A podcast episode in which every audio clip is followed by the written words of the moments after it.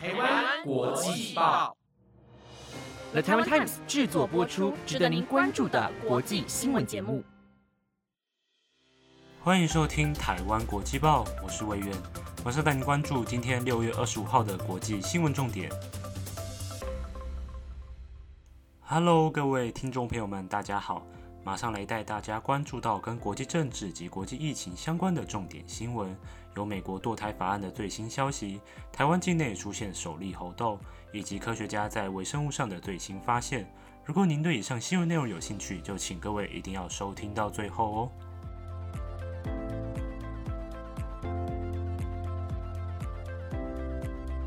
首先带您关心到近期肆虐全世界的猴痘病毒在台湾发生的首起案例。肆虐全球的疫情维持了两年多的时间，好不容易在近几个月有逐渐趋缓的迹象。正当人们开始期待重回疫情前的日常生活时，在今年五月中的时候，在国外爆出在英国开始有大量猴痘确诊的案例，在短短几个星期便扩散到周围各个国家，让许多人都感到另一波威胁的来临。猴痘是一种能在人类跟动物身上互相传染的病毒。跟天花比起来，有较小的传染性跟病症严重程度，通常不会在人与人之间传播。但在今年才发现新型案例，普遍的传染途径是经由跟带病动物接触，有接触到其飞沫或是体液，就会有相当高的几率被感染。受感染者起初会有头痛、肌肉疼痛等等的症状，发烧几天后便会在全身范围内开始长出疱疹。然而，猴痘的传染力实在太强。经最新数据显示，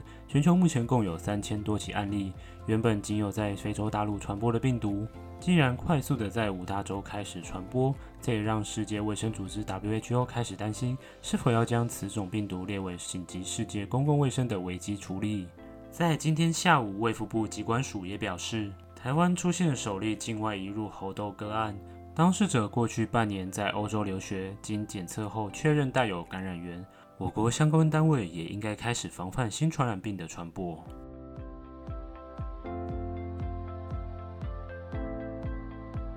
再来看到南美洲国家厄瓜多近期因为物价攀升而发生的暴动事件，COVID-19 疫情肆虐全球已经有两年多的时间，全球经济都因此而受到影响。在人们开始学着与病毒共存，并且重新发展新的经济模式的时候，今年二月爆发的乌俄冲突又再次重重打击了全球经济。随着全球原物料及粮食价格的上涨，连带影响各国一般民众的日常生活开销。远在南美洲的厄瓜多近期也因为燃油价格的上涨，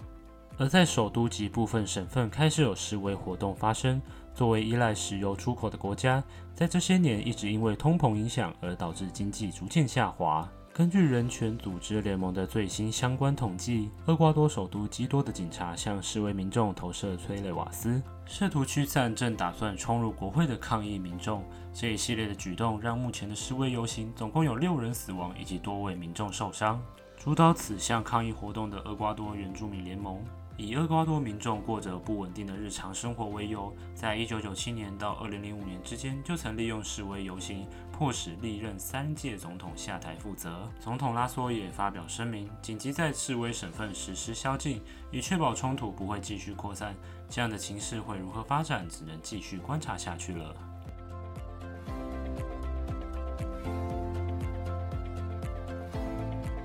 第三则新闻带您关心到美国最高法院对于堕胎权的世纪判决。堕胎权在台湾是有被法律所保障的一项权利，基于正当理由，可以在一定期限内委托专业医师协助做人工流产。作为首个亚洲通过同性婚姻专法的国家，台湾在性别意识、性别平权以及自由意志的风气相当开放。在众多文化背景以及历史经验影响下，台湾早已习惯接纳各式不同的文化思想以及观念。这看似是件有如乌托邦国度的美事，但也有专家学者认为，是因为台湾缺乏了大宗的主流意识以及文化脉络。以堕胎法举例而言，波兰和美国在2021年开始有质疑堕胎权的声浪产生。然而，多数欧美国家亦是如此。在基督教跟天主教的宗教文化影响下，有一大部分人认为堕胎是漠视胎儿生命权的一种行为，在神的眼中是重罪。加上西方许多思想及伦理道德观都是出自于圣经的延伸，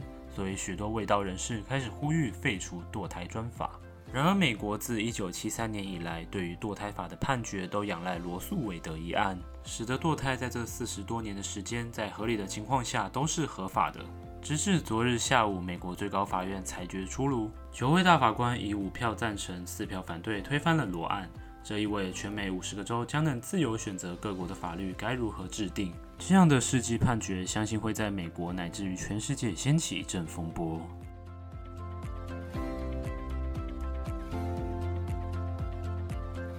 接下来带您看到颠覆科学家认知的最新发现。随着科学技术的不断进步，人们对于世界的认知也越来越不一样。从地理大发现开始，加速了不同地区的交流，再到科学革命，人们的生活水平得到了飞跃性的提升，一直到近期和平时代的到来，人类探索了浩瀚无垠的外太空，也围观着粒子世界。不断有新的发现，在颠覆我们的认知。然而，最近科学期刊上有一篇最新发现：科学家在加勒比海地区发现了长达两公分的细菌。这项记录将会是目前已知最大的细菌。一般的细菌通常要用显微镜下去观察，这个华丽流珠菌却可以用肉眼观察，还可以用镊子把它夹起来。是多数细菌的五千倍大，整体构造也比较复杂。以一般细菌的视角看来，华丽流珠菌的大小就像是人之于圣母峰一样，差距悬殊相当大。安第列斯大学生物学教授格罗表示，这项发现大大颠覆了微生物领域。这个珠菌也首度模糊了原核生物跟真核生物的界限，在它的细胞器可以发现明确地把遗传物质分离的状态。这项全新发现将带来更多问题。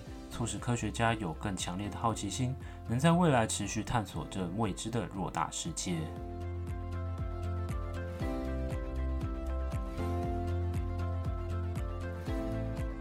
最后一则新闻带您看到美国白宫发布的最新同盟合作消息。乌俄冲突的发生让全世界知道我们身处在这和平时代有多么不容易。在战争之中不会有真正的赢家，受到最严重迫害的也只会是平民百姓。如此也让各国开始严阵以待，随时注意各国区域安全的考量。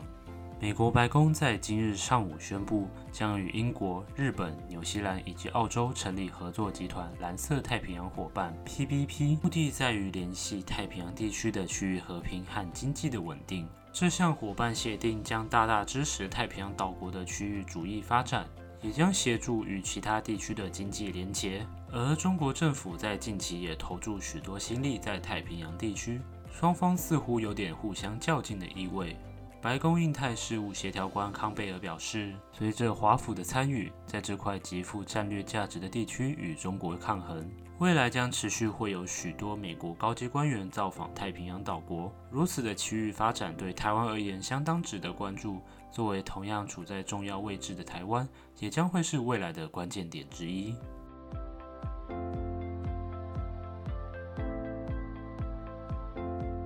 以上就是今天的国际报。本节目由 The Taiwan Times 制作播出。如果喜欢我们的节目内容，请一定听完后要按下关注，也别忘了要留下你的五星评价，以及追踪我们台湾国际报的 IG 哦。希望今天的内容大家还喜欢。如果有什么建议和回馈，都欢迎到 Apple Podcast 上留言跟我说。我是会员，下周我们再会哦，拜拜。